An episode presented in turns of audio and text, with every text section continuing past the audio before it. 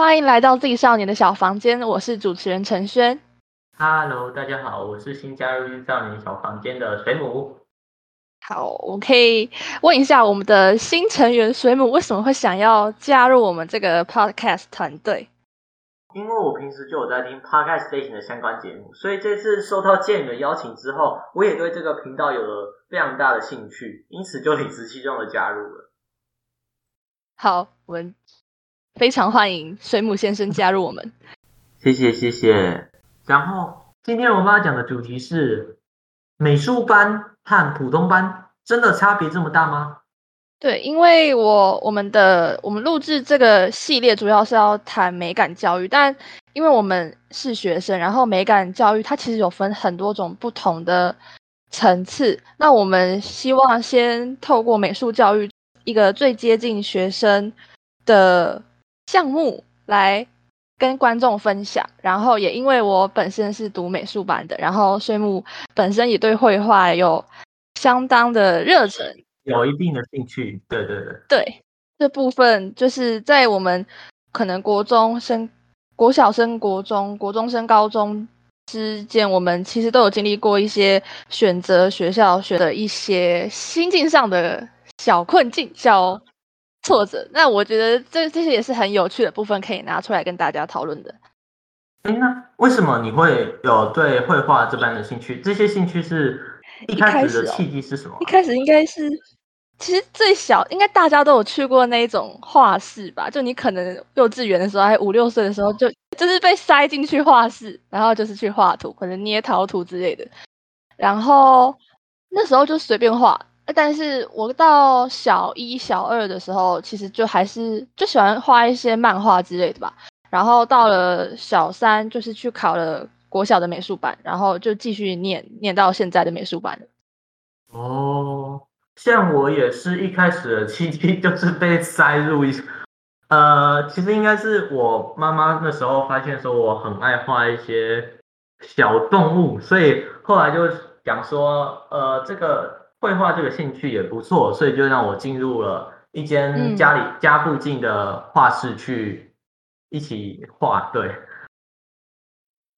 那啊，所以你说你小学的时候就进入美术班了？对啊，到现在，这中间其实有很多心路历程，好多辛酸史哦。我后后面可以 分享，就是一些，就是像我们今天要谈的美术教育，其实是要讲说，我们觉得教育、政府的教育，还有学校跟家长是三方对学生学习状况很有影响力的。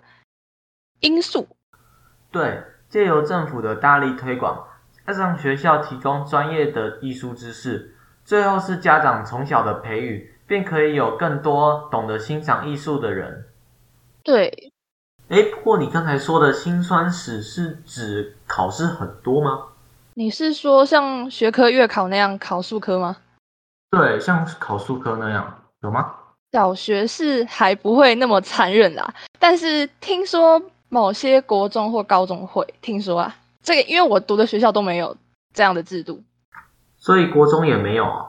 国中国中没有，但是国中的数科作业很多，因为我读的那间学校算是私立的，然后我们有四个科目：水彩、素描、书法跟水墨，然后每周都各一张作业，然后你还有学科作业，听起来好繁重哦。所以就是会课业。对，课业压力很大，然后老师又很常推荐。就比如说，你上周有那四张嘛，你可能有其中一张被退掉了，那这一张到了下一周你要再重画一次，然后你又要连着那一周新的作业一起再交交，所以你就会变成五张。这其实，在普通班的美术课应该非常不，绝对不会见到吧？因为哇，你们美术班，你们美术班的老师这么严格哦？要看校风啦。原来如此，因为私立学校的关系吗？我我有去问读公立学校、公立国中美术班的其他同学，他们说他们国中其实没有出这么多作业。对，我记得我好像是从国小的时候进入，从幼应该该是幼稚园哦，幼稚园的时候进入画室，然后就这样慢慢的画画画。虽然国小的时候都没有都没有进入一些特特例的美术班就读，但是我一直对画画蛮有兴趣的。到国中的时候，我去考了国中那边的美术班，但是后来却没有去读。那我想问一下，为什么你当初没有选择去读国中美术班？是因为家长，还是自己其实比较想、比较喜欢学科吗？当初的因素不只是家长，而是还有身旁的亲朋好友，因为大家都说很很听到很多的亲戚都说。画画这种东西只能当做兴趣，不能当做职业。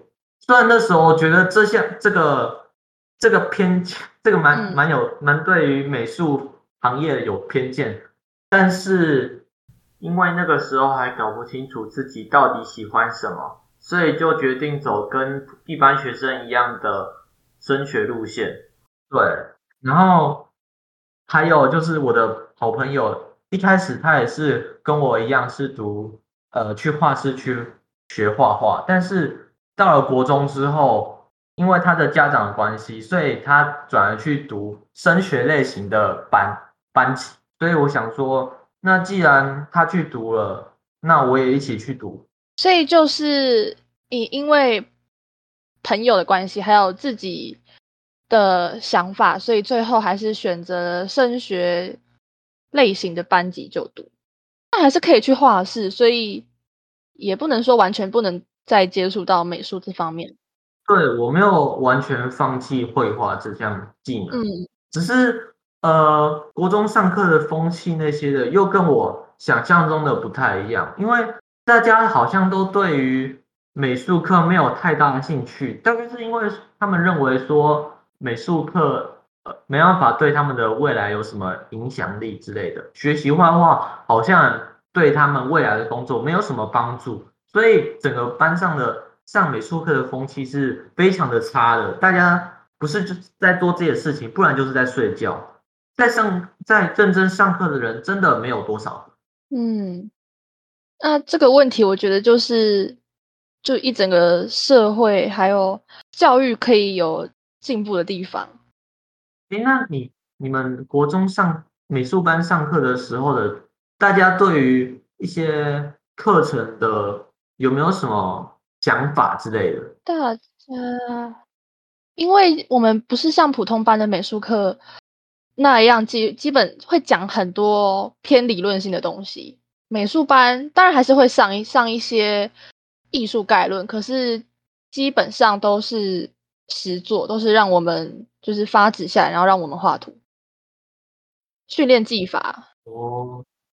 所以主要是聚焦于创作方面，而不是单纯讲美术的。嗯，说是创作，其实国中、高中，尤其是国中，基本上跟学科、跟学科班要准备学科考试一样。我们美术班的术科考试也多半是为了准备国中考高中美术班的那一场考试。三年后的考试，就是一开始就呃专注于练习，然后准备升高中的那一场数科考试。对，其实比较少创作的部分，当然还是会有，但是主要是训练技法。我们大概有三分之一的时间是在画图，没错，但是居然有三分之二是在讲理论，比如说在讲美术史啊、美的十大原则、名画的介绍之类的。嗯。不过，我觉得，因为这是老师的教学模式，没我们也没办法去反驳什么。但是看班上同学的反应，似乎美术讲这些理论上的美术知识，对于同学来说没有什么太大的吸引力。大家都把它当做是一场自修课，很多人都在做一些自己的事情，而不去管美术老师到底在上什么。对，甚至是其实很多是到月考前，美术课甚至 变成的自习课，就是准备考试啊、读书的课，就是蛮，我觉得是蛮蛮扯的啊。可是，呃，相较于之前来说，我们美术课已经比相较于之前已经增加了很多。我小时候曾听过我妈或我爸说，美术课或是音乐课之类的，呃，比较艺能方面的课程。会被那个班导当做是自习的时间。简单来说，就是完全没有艺能课，那些艺能课顶多是拿来考试，或是呃发一些考卷自己写。所以在我们这个时代，美术教育已经比之前还要开放许多，但是还是常常会有被拿来当做考考试的时间之类的。对，这这点其实。整个教育已经有慢慢的改善了，尤其是一零八课纲，我觉得。对。但是我觉得还可以更好，因为像是一零八课纲下的高中美术班，其实是少了很多的自然课，他把那些就是换成美术课给我们。像我们现在高一这一年有十堂，一周有十堂美术课，我觉得其实说把自然科放轻，其实是好事情，因为。包括现在的学测五选四嘛，我们就是我们本来就是已经知道、已经确定我们不考自然科了。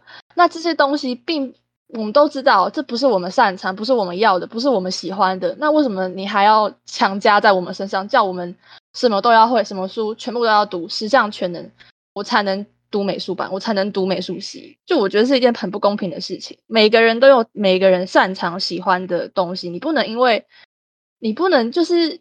逼迫我什么都要会，才能够让我去靠近我的梦想，这是一件很不 OK 的事情，我觉得。所以你们的自然课已经缩减了，相较于普通班来讲，少了很多堂课。对，少了很多堂。我们我们没有地科跟物理。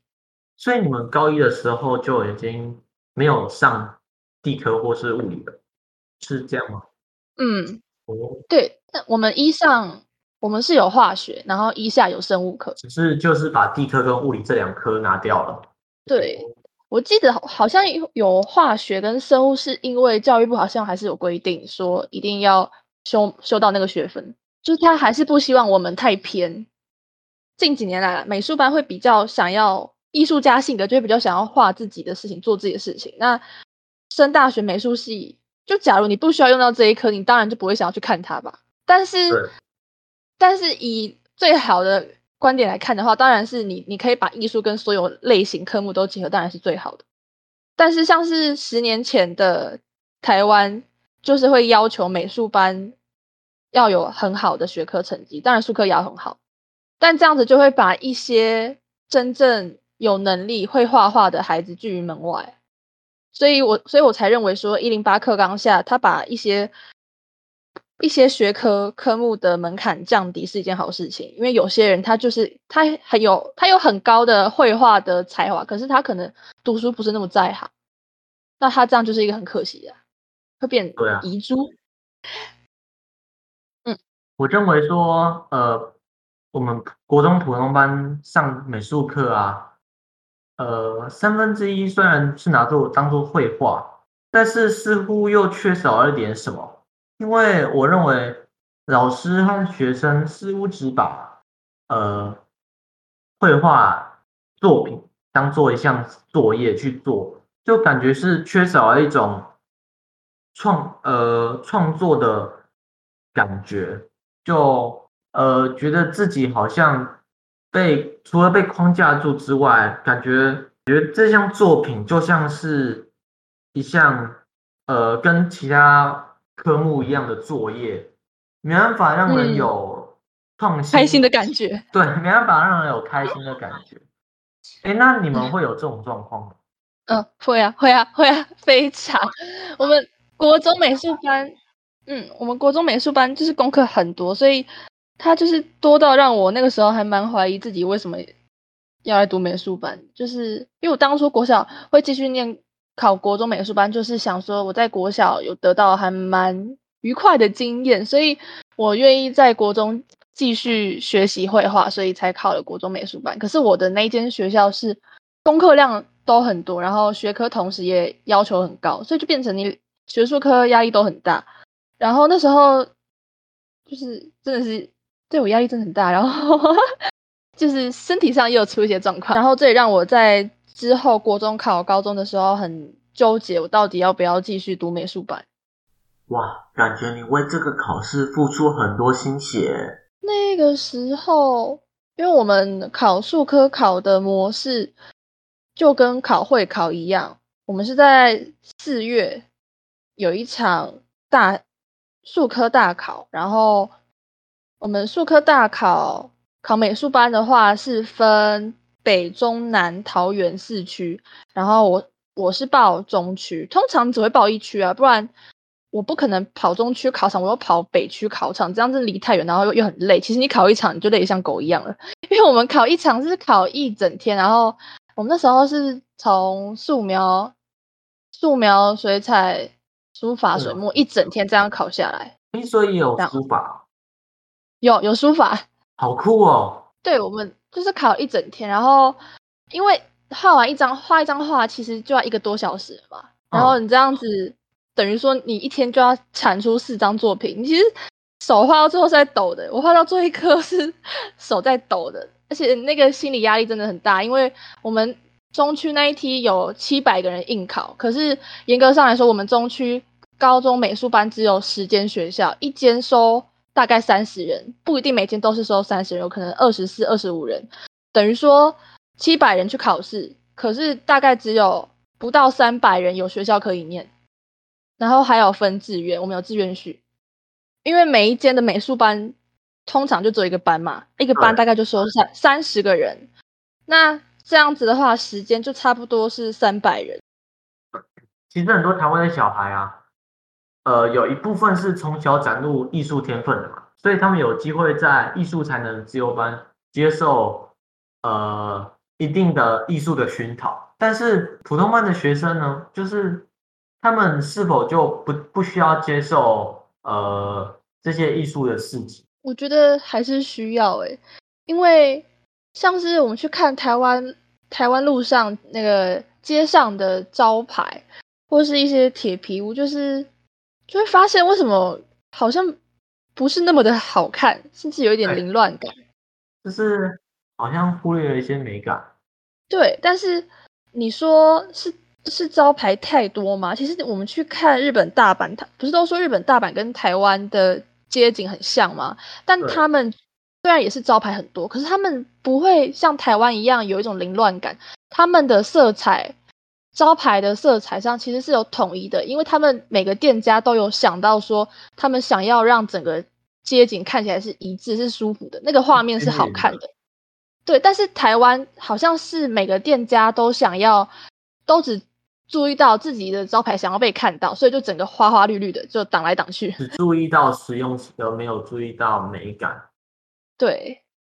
哎，那呃，你进入美术班之后，之后你的出路，你有想过要做什么样的职业吗？这真是个令人鼻酸的问题。鼻酸？没有啊，这个这个问题哦，大概，嗯。我有问过很多朋友啦，大家都很多都是想要自己开一间工作室，就是画图，就是可能以后去接案啊，去画图，或是到一些游戏公司。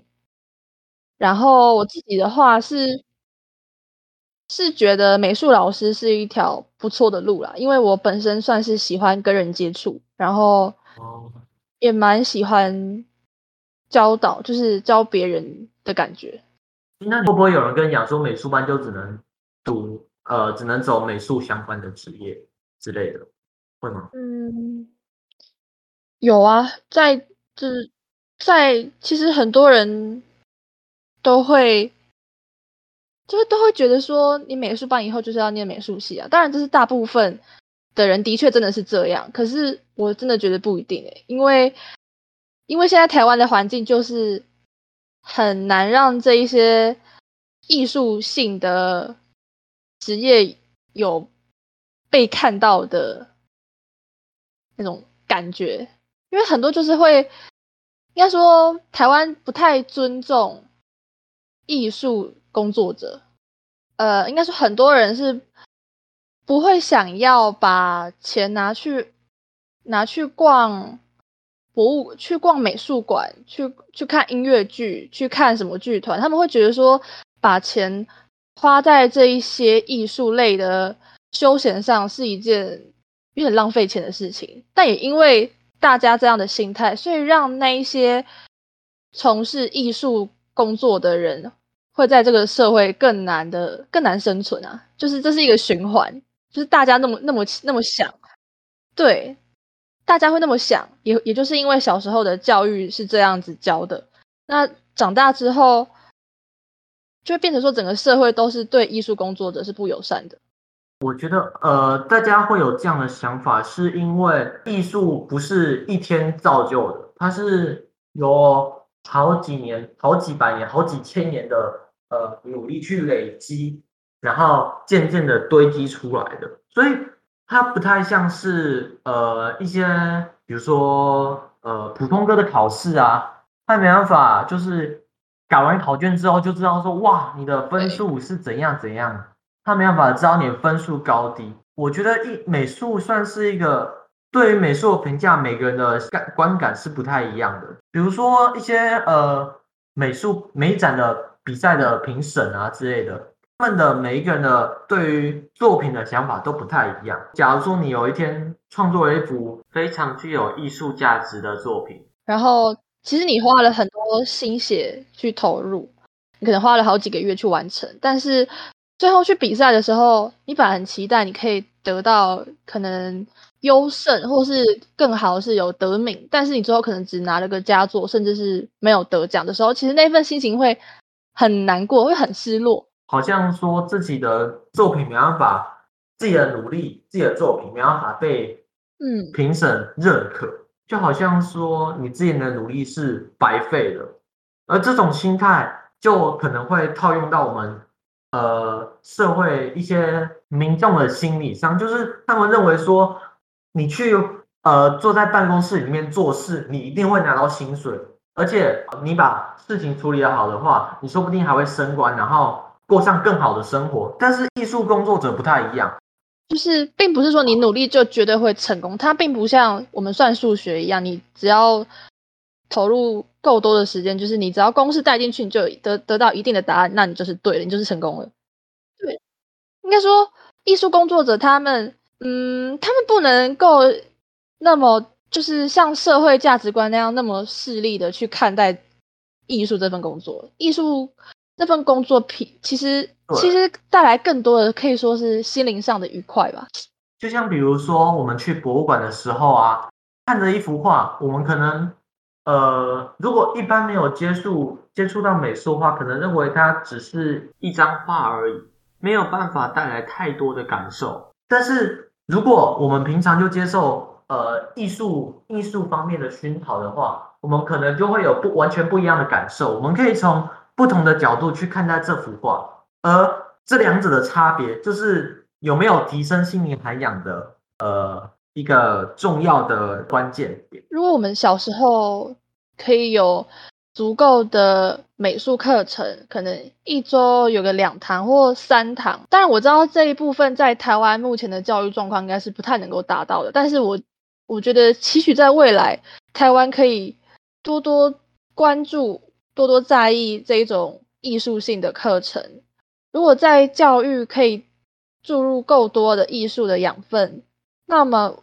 那我相信，其实，在未来，台湾可能未来二十年后，过了好几年后，台湾是真的可以有很多改变的。嗯，我觉得这就是一个该怎么说，教育吗？就是带给大家的观念，很多都是这样，就是美术永远都是第二选择啊，甚至夸张一点，它可能都不能说是一个选择，甚至是。呃，读了我读了高中美术班，反而会被人家问说啊，你是不是都没有在读书？你们是不是是因为不会读书才去画画的？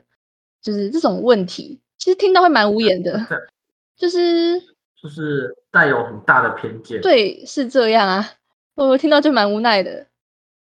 就连呃，很多人如果要填升学方面的志愿，也都是呃，比如说大学要填科系也。艺术类科的也都是蛮蛮都是在蛮后面的。嗯，不是，我觉得选择艺术这条路上其实是蛮勇敢的。就像是我前面说的，你就是会受到很多家长也好，就是外界也好，会常常会闹家庭革命。对，会问到一种会问到一些有点尴尬的问题。然后你就只能笑笑的说：“没有啊，我就是喜欢画，所以我念美术班。”但他们也不会，因为他们其实也没有经验，他们没有接触过美术的训练是怎么样的，所以当然外界看起来就是。哦，你们就是会画画嘛？哦，你们就是拿一支笔就这样画而已。哦，你们不是我读书读的那么累，就之类的啊。甚至到现在，我选了高中美术班，但是我妈还是会问我说：“为什么你当初不要选自然组？为什么不要去当医生？为什么你不要就是选一些学科的路？”家长还是会有对这些还是会有对蛮多意见，就跟很多人选了文组，但是很常会被问问说你为什么不要读理组一样。我们就是选了艺术的路，就被问说为什么你不要读学科，其实是一样的概念。我觉得我们并不是不会，我们并不是说不读书或怎么样。我们当然读啊，但我们读的不是你们说的，不是社会说的那一种书，就是嗯，就是艺术书有很多种啊，你不能说我读的，你们读的那些才呃，就跟你不能对一个学文科的人说，你怎么都没有在读微积分的书，他因为他就不是那一块的料啊。但他读的那些文文史类的书就不是书吗？那些还是书啊。我们读了艺术的书，那那些不是书吗？只有你们说的那些物理化学那个才是书吗？就是一个很严重的偏差，我觉得。然后读美术班，我想讲的是，我们是比一般的学生、普通班的学生还要更早的发现、认识自己适合哪适合哪一种。科目哪一种项目？对，找到已经找到自己的兴趣了。我们已经找到自己的志向。对，我觉得我们算是幸运的一幸运的一群人。我觉得，当然这个幸运还是要有一些代价嘛。可能在现在的你需要去消磨一些热情，就是常常会有人去质疑你的路是否是正确的，但是他们都还没有了解就直接下评论，常常会造成不必要的误会。嗯。我觉得，我认为这种问题需要靠着我们，呃，第一个方面是家长方面的认同，然后再就是学校方面也要给予足够的资源去支援学生方学生艺术方面的需求，然后接下来就是我觉得社会需要再多一点点体谅，然后我认为社会也必须要去试着去理解，不要因为说，呃。还没有接触，没有去完全了解整件事情的全貌，就妄然的去下评论。我觉得，呃，社会需要多一点点的体谅，多多一点的去包容跟尊重不同的对领域，尊重不同的职业，因为毕竟行行出状元，每一每个职业都可以闯出自己的一番天呐。嗯，不只是美术啦，其实音乐、舞蹈、体育或是更多的，真的是每一个都有他的专业。只要只要是对这件事情抱有热情，并且对社会有帮助，我觉得就是就是一个好职业了。觉得对啊，就是你能想象这整个社会没有没有就是学科以外的专业吗？就是你身上穿的每一件衣服，你都是从不同的行业这样慢慢的做出，那点点滴滴的这些技术也是需要呃各种行业去。呃，了解，然后去制造，然后去创作，然后最后普及化。嗯，就是我们用的，我们穿的衣服都是经过设计出来的。我们用的手机，苹果手机，它也是经过设计出来的。就是说到苹果手机，我就想到艺术，其实呃，并不是大家，并不是很多人想的，就是说只能走艺术方面。比如说苹果手机的创办人贾博士，他之前呃。虽然不是去读美术科技，但是他有去旁听一些大学的美术课程，然后之后他运用他所学到的知识套用到他所研发的产品之上，因而使苹果产品上的字体既清晰又耐看。嗯，那这样子的一个美感，其实就是可以融入我们的生活，为大家带来便利，所以我们才会觉得说美感教育是如此的重要。认为说人人都应该应该具有这项就算不不能创作，也应该要懂得去欣赏，用不一样的眼光去看看这个世界，就是不能只单纯用像之前说的，呃，实用性啊，然后呃，对未来有没有用啊，就去断然的下下结论。嗯，这个真的是我希望可以改进的地方啊。身为一个学美术的人，好，以上就是本集的节目内容。如果你喜欢我们的节目的话，请不要忘了在各大串流平台上关注我们，并且分享本集的内容。也可以关注我们的 IG 和 Facebook 哦。Z 少年的小房间，我们下次见，拜拜。